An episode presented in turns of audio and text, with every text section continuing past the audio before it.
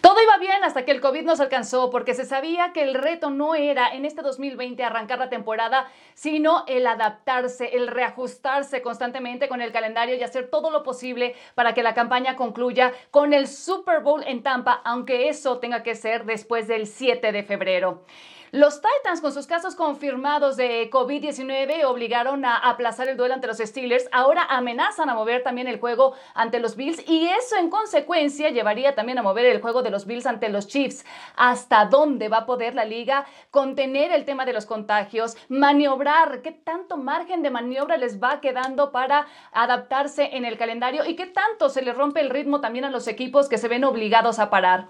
Esto, como nos enseñó alguna vez Darwin en las, escuelas, es una cuestión de adaptarse. Sobrevive el que mejor se adapta. Comenzamos. NFL Live.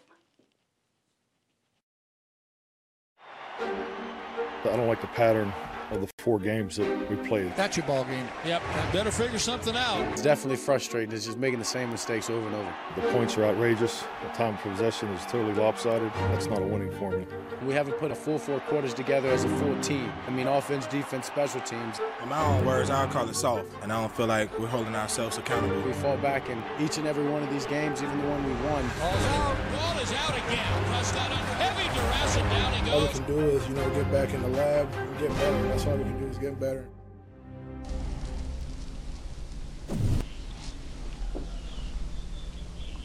Y arrancamos hablando del equipo de Dallas porque el coreback de los Cowboys, Dak Prescott, necesita conseguir 258 yardas frente a los Giants para imponer una nueva marca para más yardas aéreas en los primeros cinco partidos desde la fusión de la liga, es decir, desde 1970. Y si Dak consigue un juego más de 450 yardas, lo haría por tercer partido consecutivo, algo que ningún jugador ha conseguido en los últimos 20 años. Y recordemos que decidió jugar esta temporada bajo la etiqueta de jugador franquicia. Solo seis veces en la historia los Dallas Cowboys han iniciado 1-4 o con un peor récord. La última vez que sucedió fue en el 2010. Este fin de semana buscarán justamente evitar entrar al libro de la historia negra de la franquicia. El Football Power Index de ESPN le da a los Cowboys el 79% de probabilidades de vencer a los gigantes en su duelo de la semana 5. Y para poner el tema mucho más interesante, vamos a darle la bienvenida a nuestros analistas en esta edición, Sergio Dip, Eitan Benerra, Carlos El Tapanaba. Abrazo, queridos compañeros, y hablemos del equipo de la estrella solitaria. Ya lo decía, para ponerle picante a este tema, la pregunta es, ¿Daniel Jones o la ofensiva de los Cowboys? ¿Con quién se quedan, Sergio? Hola, Cari, gusto en saludarlos a todos. Por más mal que ha jugado la defensiva de Dallas, de lo peor que hemos visto en la liga esta temporada, hay que ir con ellos porque ahora, este domingo, reciben a un quarterback como Daniel Jones que ha lanzado dos pases de touchdown cinco intercepciones y no ha podido llegar ni a las 900 yardas aéreas. Mientras dices que Dak busca llegar a 2000, Jones no ha podido llegar ni a 900. Así que este es el juego, Cari, para la defensiva de los Cowboys. O sea, ahora sí no tienen pretextos para no ganar. Exacto. No, sí, pero yo me quedaría con Daniel Jones precisamente porque va contra la Ah. defensa de los Cowboys.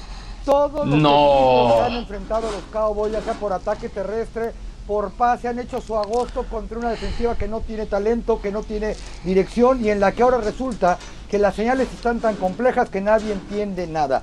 Y ojo, eh, porque al 80% de esos que están ahí haciendo el papelón, los reclutó el coordinador ofensivo de los Giants, le hace Jason Garrett. No les quieras quitar presión, Tapanaba. No les quieras quitar presión. Están en su casa. Y si no le ganan a los gigantes, ahí sí, crisis, pero, pero tremenda, hasta el fondo. Eitan Benerra, tres derrotas en cuatro partidos de los Dallas Cowboys.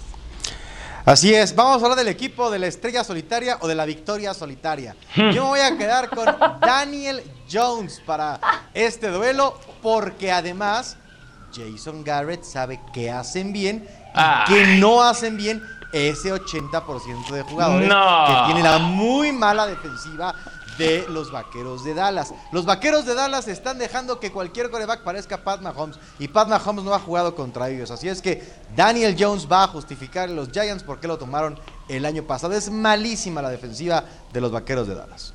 Jason Garrett va a regresar al AT&T Stadium para hacer lo, lo mismo que hizo en los últimos años, ¿o no, Sergio? Dar pena. Aplaudir. Aplaudir. Aplaudir, por supuesto, saber que lo va a enfocar la cámara, eh, verse en la pantalla gigante, majestuosa del estadio de los Cowboys. Sergio. Y aunque quiera, aunque se muera por ganarle a su ex equipo, no va a poder, Cari, no va a poder. Nueva York Sergio, tiene pero- tantos problemas que Daniel Jones, su quarterback, es su líder corredor del equipo. Líder corredor, su quarterback con 137 tristes yardas. Sergio, pero ¿qué quieren que haga una persona educada como Jason Garrett, igual que contaba con los Cowboys? Que eche a sus jugadores al camión haciendo un aspavientos ahí delante de la cámara, como le encantaba a Mike Ditka. Por supuesto que va a saber que tiene la cámara enfrente, como la tenía cuando era head coach de los Cowboys. Por supuesto que después la ropa sucia se lava en casa. Y ojo, eh, porque para los Cowboys ahora la situación todavía es más complicada y no es disclaimer. Pero muy probablemente Tyron Smith, su tackle izquierdo, que ha jugado, vamos a decirlo, partido y medio, puede quedar fuera para el resto de la temporada. Hoy fue a consultar una segunda opinión médica porque cada vez dice Ahora- que se siente peor. Parece que va a tirar ya la temporada o va a sacar la toallita blanca y decir, ahí muere. Eitan, ¿querías decir algo? No, nada más eh, el tema de el tema de que el partido lo va a ganar Dallas, pero el duelo de gigantes ofensiva contra Dallas defensiva, para mí lo va a ganar la ofensiva de Nueva York, aunque el partido lo gana Dallas. Mm. Tapa, Sí, tú no, sí estás dando a entender, ¿verdad? Que lo gana Nueva York. Tapa, Jason No, Garrett. no, yo creo que no, lo tiene que ganar Dallas, Ah. claramente, si no lo ganan, mejor que agarren del estadio y se vayan derechito para otro para otra ciudad, ¿no? Eso, eso es un hecho.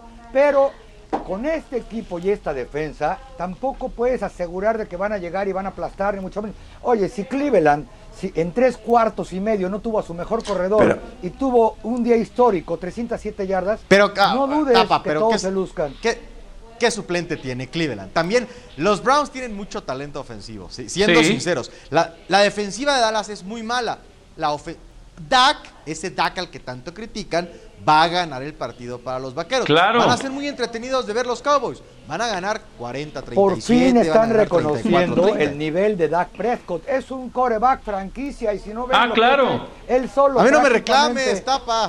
A mí no me No, yo reclames, sé que te no. enojas conmigo. Es un Quiero que le coreback paguen. VIP. Es un coreback Bueno, señores. Creo que todos Dallas. estamos de acuerdo en que los grandes problemas de este equipo de los Cowboys están a la defensiva y eso también ha sido en consecuencia y como remanente de lo que dejó la era de Jason Garrett por la inversión más fuerte que ha hecho el equipo en los últimos años que ha sido a la ofensiva y de hecho hace muy poco estuvieron reestructurando contratos eh, todos obviamente pensábamos que era en pro de hacerle un mejor ofrecimiento a Dak Prescott para el próximo año una mejora contractual y bueno ahora nos preguntamos con todos estos problemas que les hemos visto en el arranque de la temporada 2020 si no debería mejor el equipo ir pensando también en hacer ajustes en sus cuentas matemáticas financieras pero para reforzar el tema de la defensiva. Vamos a ver dónde han quedado las inversiones realmente de este equipo. Los Cowboys han invertido mucho en la posición de coreback y en el cuerpo de corredores y son una de las ofensivas que más gasta en este 2020 a comparación los linieros defensivos ocupan la séptima posición entre mejores pagados de la NFL sin embargo no han podido reflejar su salario en el campo ya que no le han ayudado a la defensiva secundaria que representa menos del 10% del salario total del equipo en esta temporada. Los Cowboys deberían canjear ofensiva, a lo mejor tener que sacrificar algún eh, jugador para corregir el rumbo, Tapa. Es probable que sí, quizá deberían de aprovechar las áreas de oportunidad. ¿A qué me refiero? Tienen cinco receptores que podrían ser titulares, aunque sea como número dos o tres, en prácticamente cualquier equipo de la liga.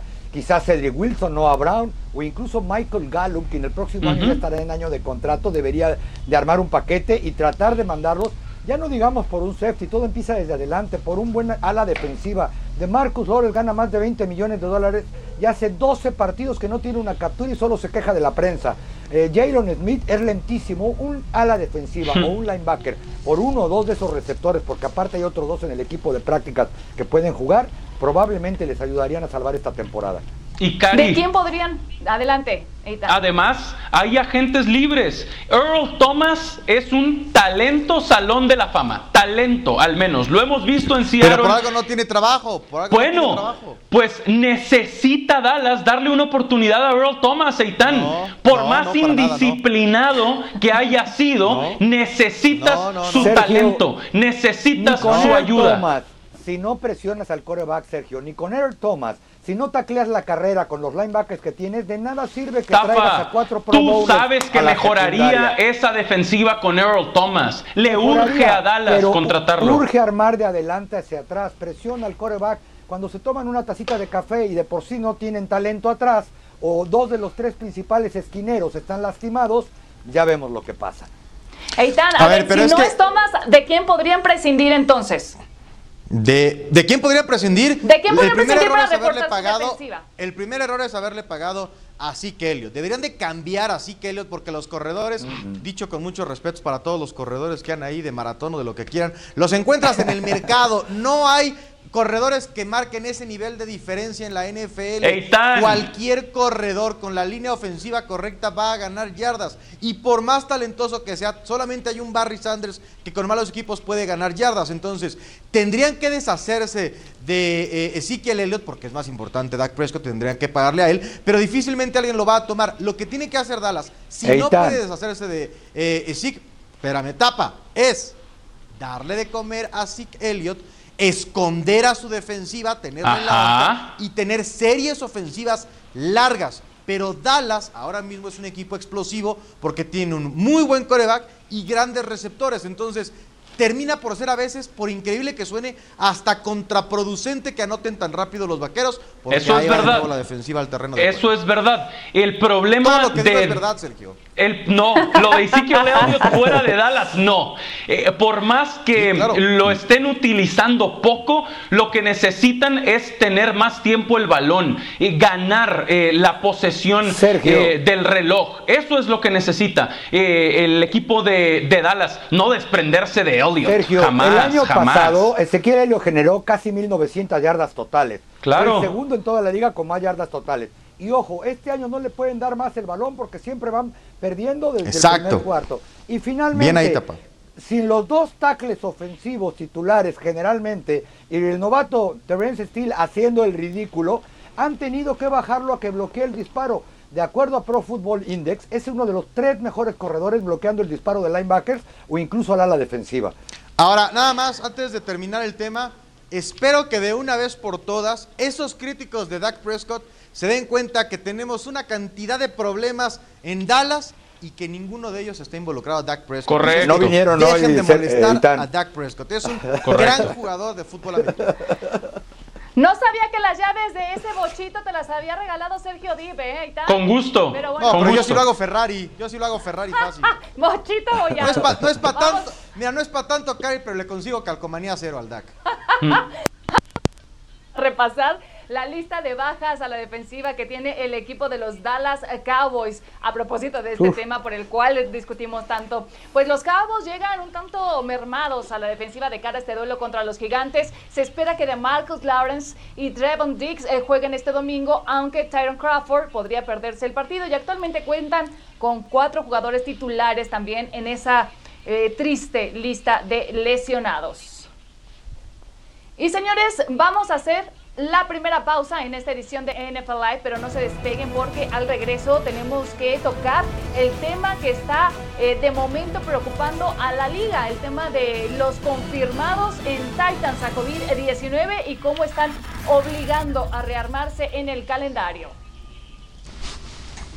Aumentaron los casos de COVID-19 en el equipo de Tennessee. Titans registró otro positivo y tienen hasta el momento 23 confirmados previo al arranque de la semana 5. Y además eh, se ventiló también que Patriots y Raiders identificaron un caso de coronavirus. De hecho, los Pats fueron los únicos en revelar la identidad del infectado de su jugador, que se trató específicamente de Stephon Gilmore, mientras que la NFL sostiene una investigación sobre el equipo de los Tennessee Titans por haber eh, roto los protocolos eh, sanitarios que la liga se dice, y de hecho se filtraron algunos videos de los jugadores realizando prácticas, entre ellos su propio mariscal de campo Ryan Tannehill, en, en, fuera de sus instalaciones y además en días donde no estaba permitido. Estos son los posibles escenarios del duelo entre Bills y Titans. El partido de este domingo podría moverse al lunes o martes. Y si esto ocurre, el juego entre Bills y Chiefs de la semana 6 disputado en jueves, 15 de octubre, se tendría que estar disputando el sábado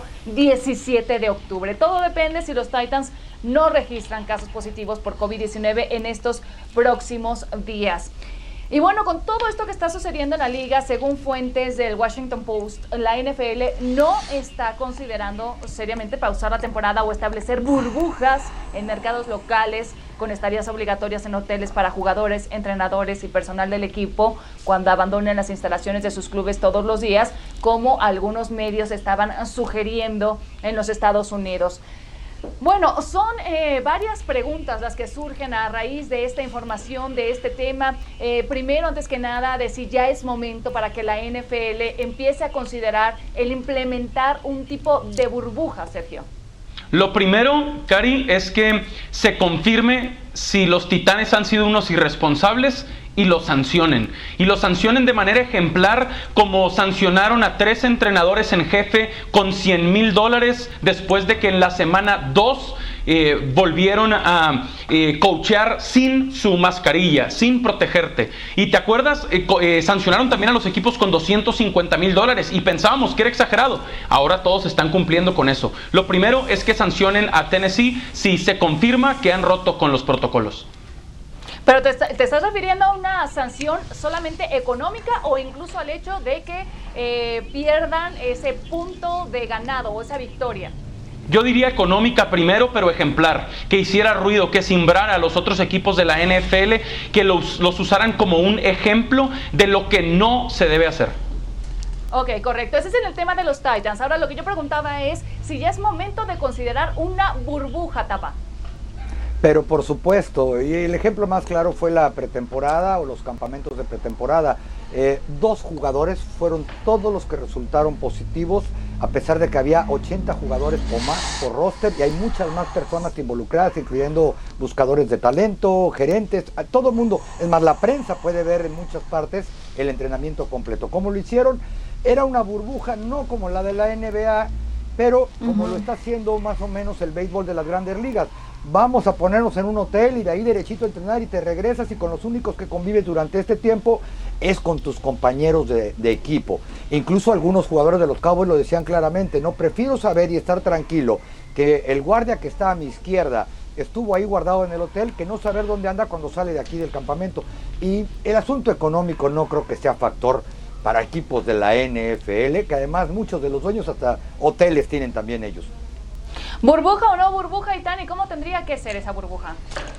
No, no burbuja, Cari, no porque no sea la mejor solución, porque ya no hay tiempo, porque eso para funcionar tiene una planeación de meses de antelación. Ahora mismo tenemos NFL jueves, domingo, lunes, jueves, domingo, lunes. Ya no hay tiempo para aplicar esa burbuja, porque además como deporte, como operación es mucho más grande que la del baloncesto o inclusive la del béisbol. Los equipos de NFL pueden utilizar uno o dos aviones para transportarse a una ciudad. Entonces creo que ya la liga no tiene tiempo de aplicar una burbuja que hubiera sido lo ideal con todos los retos que esto, que esto representa. Así es que yo creo que no va a poder ser una burbuja. Creo que hubiera sido lo ideal pero que ya no están en tiempo. Y en lo de los Titanes, no nada más eh, una sanción ejemplar, que pierdan el partido contra los Bills, claro, si se confirma que han sido irresponsables, que pierdan el partido contra los Bills, que no le paguen a los jugadores, a los de Búfalo sí, porque ellos no tienen la culpa, y que además les quiten una segunda o tercera ronda en el próximo draft para que entiendan y para que el mensaje llegue a las otras 31 franquicias. Pero el problema, Cari, es que además, en vez de burbuja, cada vez se abre más todo en medio de lo que estamos viendo en la NFL. Por ejemplo, la gente de los Miami Dolphins, como ya les dio la oportunidad del gobierno, va a meter 100% de gente a su estadio. Yo creo que eso es impensable en este momento y en cualquier parte del mundo. ¿Qué va a suceder? Que los puedes tener a todos concentrados en un hotel, pero a la hora que lleguen, quién sabe de dónde, 65 mil aficionados sin espacio, distancia social entre ellos, y cualquiera que ha estado en ese terrible estadio, porque ya está arcaico, se habrá dado cuenta de lo que puede suceder. Sí, yo la verdad considero que cuando iba a arrancar esta temporada todos sabíamos que tenía que partir de cada uno la paciencia, eh, la comprensión para estar dispuesto a adaptarse en el día a día a este tipo de consecuencias. Pero luego cuando las autoridades, eh, en el caso del estado de Florida, le dan luz verde a sus tres equipos para que puedan ingresar también todos sus aficionados, uno ya no entiende entonces hasta dónde llega la autoridad de la NFL para poder delimitar el tema de los contagios. Eh, bueno, es un, es un tema realmente complicado. Vamos a dejar el tema hasta ahí de momento, obviamente pendiente de lo que anuncie también la liga con respecto a este duelo de los Bills y los Titans. Vámonos a la siguiente pausa en NFL Live. Pausa rápida y ya volvemos para discutir más de esta semana 5. Movimientos de la semana 4 o lo que nos dejó esa semana. Joe Flacco será el encargado de comandar la ofensiva de los Jets debido a que Sam Darnold sufrió una luxación de primer grado en el hombro del brazo con el que lanza en el juego contra los Broncos. Así que Flaco a sacar las papas del horno. Y Ron Rivera está constantemente evaluando quién da la mejor oportunidad de ganar en la peor división de la NFL y al parecer Haskins no es el indicado. Así que mandará a la banca Haskins y va con Kyle Allen bajo el centro. Y los Texans decidieron no continuar con el proyecto de Bill O'Brien, que fungía como head coach y general manager. Houston inició campaña 0-4 y junto con los Jets son los únicos dos equipos sin victoria en esa conferencia. Y bueno, señores, eh, la pregunta es, con todos estos movimientos, ¿quién parece tener pues el mejor panorama o quién sale más beneficiado, Itán? Los Jets de Nueva York son los que salen más beneficiados, cari amigos, y es que como van a perder todos los partidos en los que juegue Joe Flaco, se van a acercar a Trevor Lawrence. Así es que es un clásico caso de perder para ganar. Sam Darnold ya no es un coreback en Nueva York que vaya a cargar a la franquicia. La única esperanza para los Jets es o quedar 0-16 y asegurar a Trevor Lawrence o ganar un partido, no quedar a 0-16 pero ser los peores. Así es que sí hay que ver el vaso medio lleno. No, y para no, Nueva no, York no es una mala noticia ser el peor equipo que Adam Gaze no tenga defensa porque puede echar a perder a cualquier coreback y que tomen en el próximo draft a Trevor Lawrence. Aunque te rías, Eitan, yo sentí mucho dolor en esas palabras. Sergio, ¿tú coincides que No, ese no, será el mejor absoluto, escenario? ¿eh? De- es que es, es- es de verdad, de nada sirve vivir en el mundo del 5, el 5-11 o del 7-9. Mejor ser el peor equipo y ver si así puedes catapultar tu franquicia. No, no, no. Ok. Ahora pasamos al 0-16, Cari, cuando el pronóstico de Eitan antes de la temporada fue, Eitan, 9-7, sí. 9-7. Era eh, el Correcto. pronóstico. Bueno, pero es el año de la pandemia, todo está sucediendo de una manera. No, no, no, exótica. pero de lo que yo he pronosticado, un partido de los Jets no le he dado. Cari, para mí lo A de ver, Houston, Sergio. lo de Houston eh, es lo ideal. Por fin se ha ido. eh, Bill O'Brien dejará de tomar decisiones en el escritorio y en el terreno de juego. ¿Y por qué los Tejanos? Porque son el equipo que más talento tienen de estos que hemos mencionado. Empezando evidentemente por Deshaun Watson en la posición de corredor, David Johnson, eh, Watson como quarterback, David Johnson como corredor, Fuller, Steels, Cobb, eh, Cooks como receptores, JJ Watt en la defensiva, Merciless. Así que para mí, eh, pues arranca una nueva era con Romeo Crenell como interino. Tiene mucho talento alrededor. El, pro- el problema, Sergio, es que los dejó No. endeudados para siempre, ¿no? No tienen Claro, es que colegiales, eso no tiene sentido. En, en veteranos, o sea, es algo increíble. Los Texans son la nómina más cara de la NFL. Ujú. No han ganado un solo partido. Si un equipo está en problemas, es el de Houston de cara al mediano y largo plazo. Porque Houston, además no pueden competir por Trevor Lawrence. Ellos no son elegibles para comer porque ya regalaron su primera ronda. No lo necesitan, año. tapa. Con Deshaun Watson, no necesitan a Lawrence. No, cuando hay No un lo- talento no, como claro. Lawrence.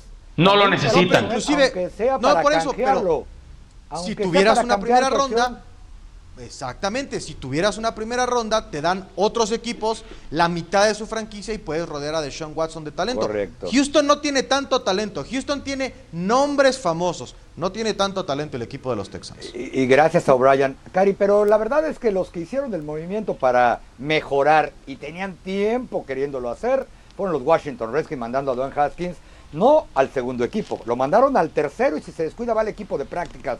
Para eso Ron Rivera trajo a Kyle Allen. Él quería que esto sucediera. Incluso, incluso en, al- en algún, momen- en algún momento eh, habló hasta de reclutar a Joe Burrow, Ron Rivera para traerlo al equipo de Washington, ¿no? Es un hecho que estaba esperando el mínimo pretexto. Y este equipo no puede estar peor.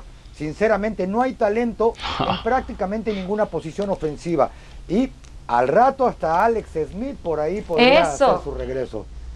Sí, a ver si no terminan sorprendiéndose, eh, sorprendiéndonos en unas eh, semanas más. Y bueno, ya que hablamos de estos cambios que dejó la semana 4, nos quedamos un poco más con el tema del equipo de Houston, porque pues al darle las gracias a Bill O'Brien luego de seis años donde consiguieron cuatro títulos divisionales, pues al mismo tiempo se quedaban sin head coach y sin gerente general.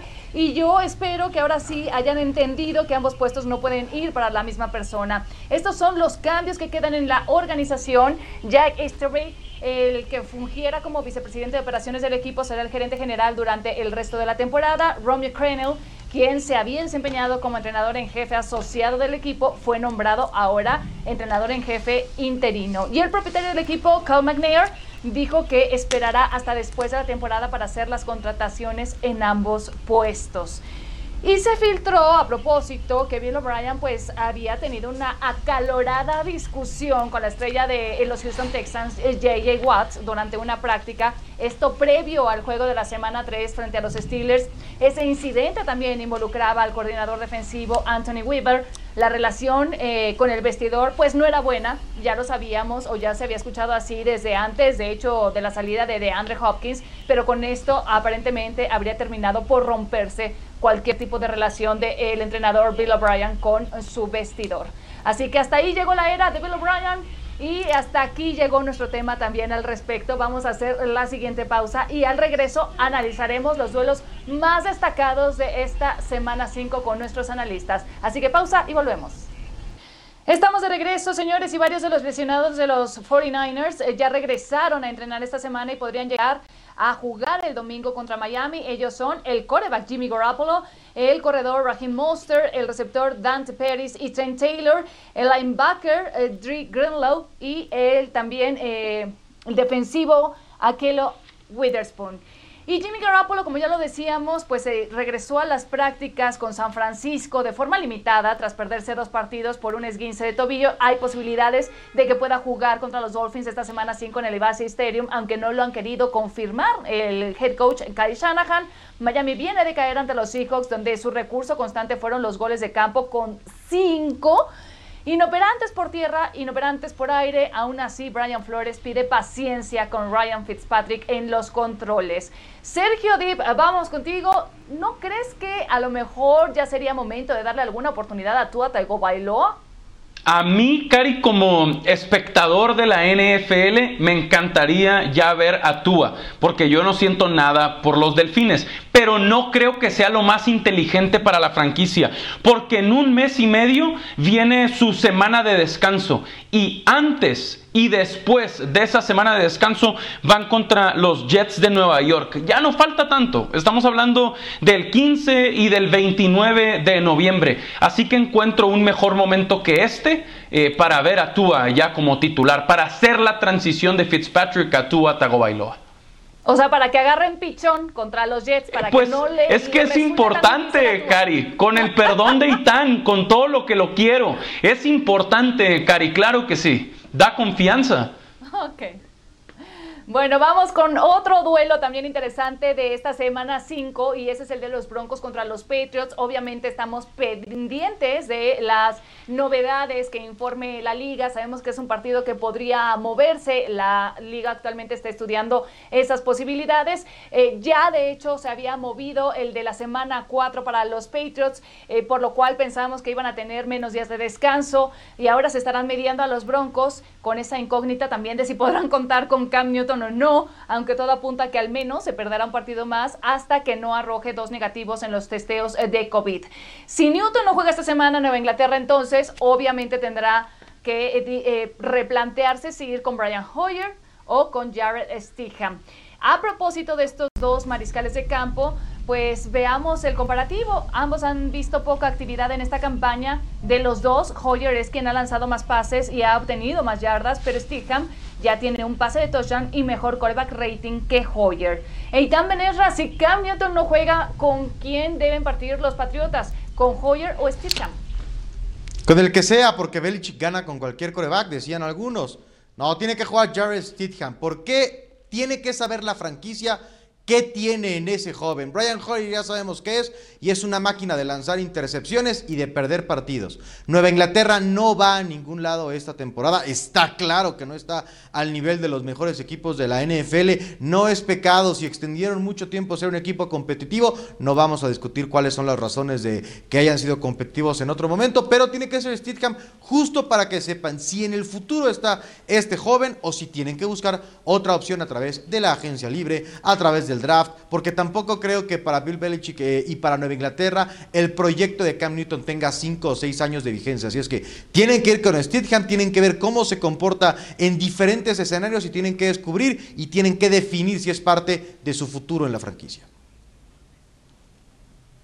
Correcto. Y ahora hablemos de los vigentes campeones que siguen en plan imparable. Los Kansas City Chiefs no los pudieron frenar, los Baltimore Ravens. Y bueno, el equipo de Bill Belichick, los Patriotas, sí que les complicaron un poco el camino, limitando a Mahomes para que no se viera como en otros juegos, absolutamente brillante. Fue hasta el tercer cuarto donde pudo conseguir un pase de touchdown. Pat Mahomes tuvo números discretos, llamémoslo así, en la primera mitad del partido de la semana 4 ante los Pats, pero en la segunda mitad mejoró y lanzó dos pases de touchdown que ayudaron a su equipo a terminar por ganar ese encuentro. Y ahora serán los Raiders quienes se meterán en el Arrowhead Stadium. Parece una misión muy complicada para el equipo de John Gruden. La defensiva de Chiefs fue la que realmente mantuvo a flote el juego contra los Pats y así ganaron su décimo tercer juego consecutivo desde la semana 10 de la campaña anterior. Pero Mahomes, como ya lo decíamos, se vio ensombrecido. ¿Qué habrá aprendido John Gruden de cómo limitar a Mahomes luego de haber visto lo que hicieron los Patriotas? Tapanaba Gruden tiene cómo limitar al coreback de los Chiefs? No, no hay forma de que los Raiders puedan limitar al coreback de los Chiefs. Para empezar, los Raiders no tienen tan buen entrenador para plantear un juego como si lo tienen los Patriotas. Más, yo creo que ni siquiera es parámetro medir a los Patriotas con los Raiders. Vamos a ponerlo de esta manera. Todos los equipos que han jugado contra ellos en este primer mes de temporada han sumado por lo menos 400 yardas totales. Cuando no les pegan por carrera, les pegan por pase. Los últimos tres corebacks han estado contra los Raiders, más de 300 yardas, porque los pongo como parámetro, son corebacks elite, como Pat Mahomes, el mejor coreback probablemente, uno de los tres mejores que hay en la liga en este momento. Tristemente, yo creo que este duelo divisional, como dijo Mahomes, ya no llega ni a, ni a clásico, porque dice Mahomes, para que esto sea un clásico, los Raiders nos tienen que ganar de vez en cuando, y eso no va a suceder este fin de semana. Bueno, y ahora pasamos al juego de domingo por la noche. Los Minnesota Vikings eh, visitando a los Seattle Seahawks, dos equipos que están viviendo realidades completamente diferentes y no nos imaginábamos que así iba a ser el comienzo de temporada de este equipo de Minnesota que solamente ha podido ganar un partido y eso fue ante los Houston Texans, otro equipo que no le ha podido ganar a nadie. Muy disparejo luce este encuentro. Kirk Cousins y Russell Wilson, que pues sí vienen de ganar los dos con sus respectivos eh, equipos los encuentros de la semana 4. Wilson lanzó más veces y consiguió más yardas y touchdown que Cousins, aunque el coreback rating de ambos fue muy similar. Vikings es una real amenaza para los Seahawks, Seitan. No, no creo que como están jugando los dos equipos, la combinación se presta para que Minnesota sea una amenaza. Eh, los Vikings perdieron en casa contra eh, Green Bay, que es un equipo tan bueno como los Seahawks. Los Vikings sufrieron para ganarle a los Texans, que es uno de los peores equipos, o eso dice el récord. Así es que no creo, tendría que jugar más. Eh, yo creo que si el partido es parejo, es más por un mal partido de los Seahawks que por un buen partido de los Vikings. Pero esas victorias de los Seahawks, han sido realmente porque Russell Wilson se ha cargado nuevamente el equipo al hombro partido tras partido, Sergio. Pero en realidad, ojo con la defensiva de Seattle porque son los últimos en yardas y últimos contra el pase. Sí, la defensiva de Seattle, sobre todo el juego aéreo, eh, ha dejado muchas dudas. Pero Kirk Cousins no atraviesa un buen momento, Cari, ni cerca. Seis pases de touchdown, seis intercepciones y Wilson se debe volver a cargar al equipo al hombro, jugando hoy como el jugador más valioso de toda la liga. Así que lo debe ganar Seattle y diría cómodamente hasta por 10 puntos. Sergio, es cierto, es el favorito Seattle, pero ojo, eh, también estamos hablando de un equipo que, como bien dice, se ha cargado Russell Wilson por completo, pero ¿a quién le ha ganado si estamos hablando de récord? Le ganó a Atlanta, le ganó a Dallas, le ganó a Miami, con todo el, el respeto. Ojo, este equipo de Minnesota es mucho mejor en talento a la defensiva que los tres equipos que acabo de mencionar. Tapa. Incluso una semana antes de que comenzara la temporada pensamos que podían ser contendientes en la conferencia nacional. A este Pero equipo de Minnesota. A este equipo de Minnesota le ganó Philip Rivers, a este equipo de Minnesota le ganó Ryan Tannehill, a este equipo de Minnesota le va a ganar Russell Wilson. ¿Mencionaste buenos corebacks? No. Bueno, nada más a tomar en cuenta que los Vikings eh, a cada partido van mejorando en cuanto a yardas permitidas y regresa Daniel Hunter, lo cual siempre debe ser bueno. Señores, vamos a hacer la siguiente pausa. Queremos informarles que ya la liga ha dado a conocer un movimiento para eh, esta semana 5, el partido de los Patriotas ante los Broncos se estará moviendo de fecha. Recordemos que han, el equipo de los Patriotas de Nueva Inglaterra ha reportado algunos casos positivos eh, de COVID y que no estuvieron entrenando en sus instalaciones, que podían volver en estos días y bueno, estaba latente la posibilidad de que se moviera el partido. Se ha movido ya, será este lunes por la noche, así que este duelo pasa a ser de lunes por la noche. Monday Night Football nuevamente de doble cartelera. Y ahora vamos a hacer la siguiente pausa en NFL Live y ya volvemos. Los invitamos, por supuesto, a que sigan a través de nuestras pantallas la actividad de justamente esta semana 5 con el partido que tendremos el domingo por la noche y del cual ya estábamos hablando, Vikings ante los Seahawks, 7 pm tiempo del centro de México por E ESPN 3. You name me the starter, you name me the backup, you name me the third string. If I'm playing this game, like it's not going to affect who I am as a person or my mentality when I step on the field. Nick Foles is out of the bullpen. This is what his career has been Nick like. Foles is coming in. Throws left side, comeback. Robinson the catch. Touchdown Bears! Touchdown! A beautiful throw ball to Anthony Miller, and the Bears have the lead. While Foles has done it again, being the backup is never easy, even for Hall of Famers. Very painful time. It was never a job that I liked, I wanted. Uh, in fact, I despised the job. It was brutal every week. The emotional roller coaster that you go through, it's awkward. It's tough. You want his job, he doesn't want you around. And Giants QB Jeff Hostetler reminds us they're always just one play away. I was at my dinner table with my wife, uh, having spent six and a half years waiting for the opportunity, and I told her there, I'm done. I can't do this anymore. And um, six weeks later, uh, I was at a podium having just won the Super Bowl. There are photographers and people all over the field, but the clock still has four seconds on it. Players are all over the field congratulating each other. In distress, we triple A the way we ace the test. I'm just going out there, and if I'm working the second team, third team, first team, like let's just play ball, man. I love this You know, offense. in the NFL, I tell you what, when you get an opportunity, you better take advantage of it. Do not rest. There's no resting in backup. If backup to you is just being a tourist, then, you know, good luck. It's never fun to go through those tough times, but it's a big reason while stepping in those moments that I just don't worry about it too much. I just go out there and be fearless. Nothing's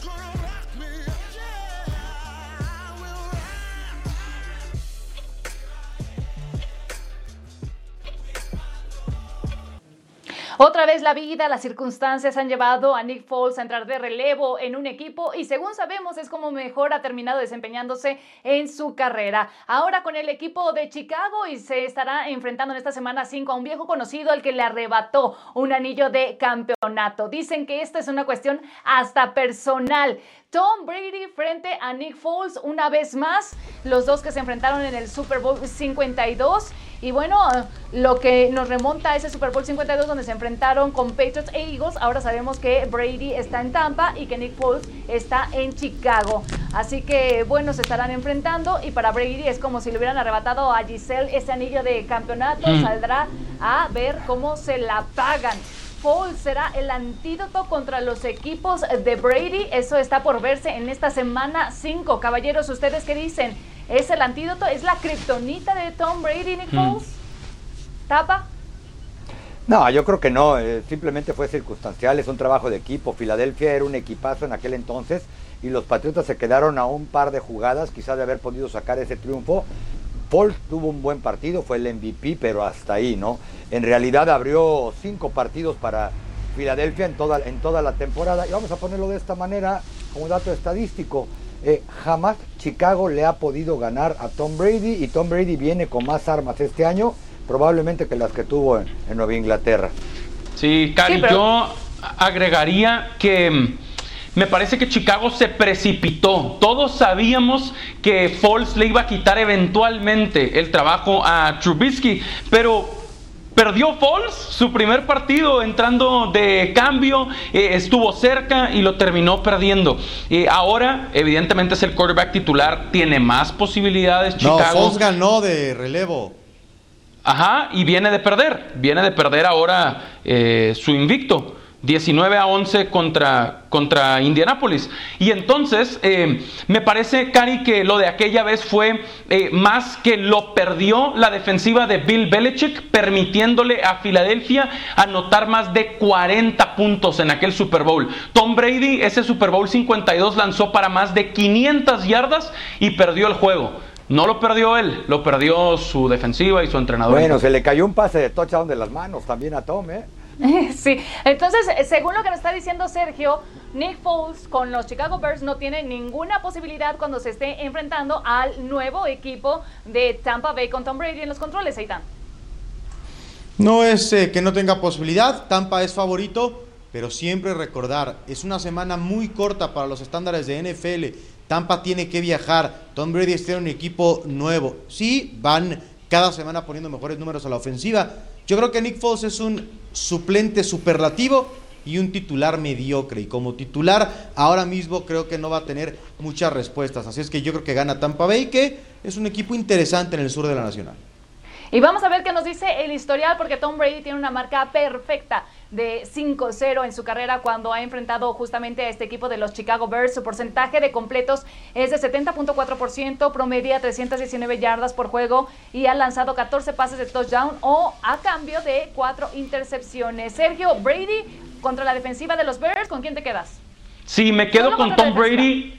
Me quedo con Tom Brady, Cari, a pesar de que tiene bajas importantes. Otra vez eh, está fuera de circulación su receptor, eh, Chris Godwin, está fuera LeSean McCoy, evidentemente está fuera por lo que resta de la temporada. OJ Howard, Justin Watson, otro receptor también. Cuidado en ese aspecto para Brady. Bueno, Mike Evans nos reportan está activo. Brady contra la defensiva de los Bears, Eitan, ¿con quién te quedas? Con eh, Brady y Cari, si Daniel Jones estuvo en la última jugada con la oportunidad de ganarle a Chicago, hay que tomar a Brady, que se va sintiendo más cómodo, que tiene buenas armas en ese equipo, así es que con Tom Brady y, y Tampa Bay para hoy. Tomen nota, ¿eh? sobre todo para esos fantasies. Tapa, coincidimos, ¿no? Brady sobre la defensiva de los Bears. Sí, como diría mi compañero y amigo David Satlin con Tommy, por supuesto, ¿no? Además de que la defensiva de Chicago tiene por lo menos media docena de jugadores probables para esta semana. Eso no le va a ayudar nada a los osos. Bueno, perfecto. Ya les estaba tocando los temas de fantasy. Vamos a repasar cómo vamos para esta semana 5 en nuestro fantasy de NFL Live.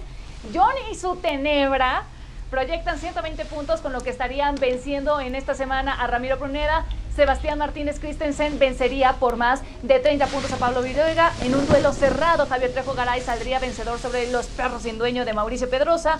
Fertirado daría cuenta de Miguel Pasquel por un margen de apenas 7 puntos. El Tapanava terminaría con más puntos que Ciro Procuna para conseguir así su segunda victoria.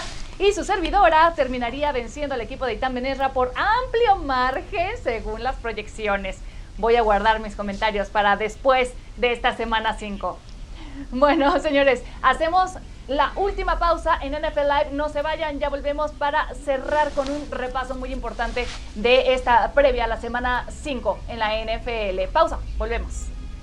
Monday Night Football, este lunes no se pueden perder el duelo entre los Chargers y los Saints. La cita es a las 7 pm, tiempo del centro de México, por la pantalla de ESPN 2. Acompáñennos a través de el líder mundial en deportes. Y a propósito del encuentro, veamos las ausencias. El quarterback Tyler Taylor sigue ausente de las prácticas por un problema en el pulmón, mientras que Mike Williams y Brian Bulaga parecen descartados para el lunes. En el caso de Michael Thomas, podría reaparecer ante los Chargers tras no jugar desde la semana 1 ante los Buccaneers.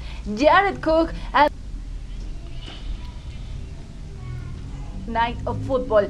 ¿Quién genera mayor incertidumbre? Justin Herbert, el jovenzuelo, o el, o el veterano, Drew Brees. ¿Quién genera mayor incertidumbre, Itán?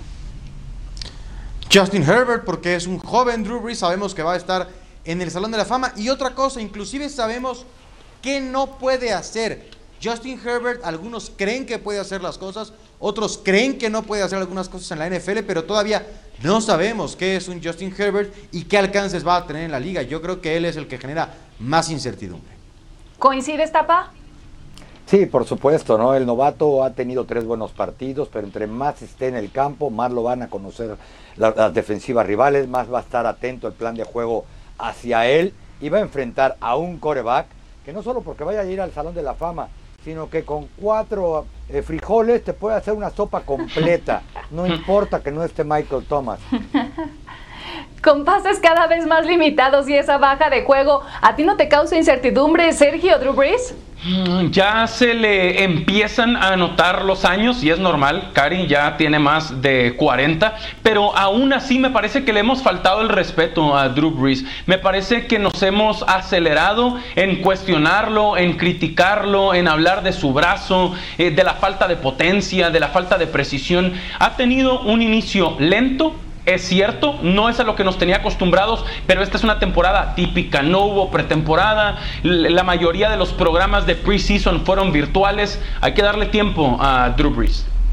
Claro, porque si fuera el caso de cualquier otro mariscal de campo, podríamos decir tuvo una mala tarde, una mala noche, pero en el caso de Drew Brees, por la edad, se le empiezan a achacar, se le empieza a achacar esa baja de juego a que es el peso de los años. Así que vámonos con calma y ya veremos qué sucede también en, en las siguientes eh, semanas. Ahora, rápidamente les queremos re- recordar eh, lo que ya tenemos de manera confirmada como información por parte de la liga, que el juego entre los Broncos y los Patriots, que originalmente estaba planeado en Foxboro para este domingo, se ha movido y ahora se jugará el lunes por la noche. Lo mismo Ujú. pasa con eh, el juego de Titans ante los Bills, programado también estaba para el domingo y ahora se está moviendo al martes a las 5 pm en tiempo de la Ciudad de México, en tanto que no haya más casos positivos confirmados por parte del equipo de Tennessee, lo cual implica que el Bills Chiefs se moverá al domingo, pero regresará el jueves si hay más casos positivos de los Titans. En fin, la verdad, aplausos a la NFL que está moviéndose de manera magistral. Señores, muchísimas gracias. Sergio Dip, Eitan Benerra y Tapa Nava. Abrazo fuerte y gracias a todos ustedes por estar con nosotros.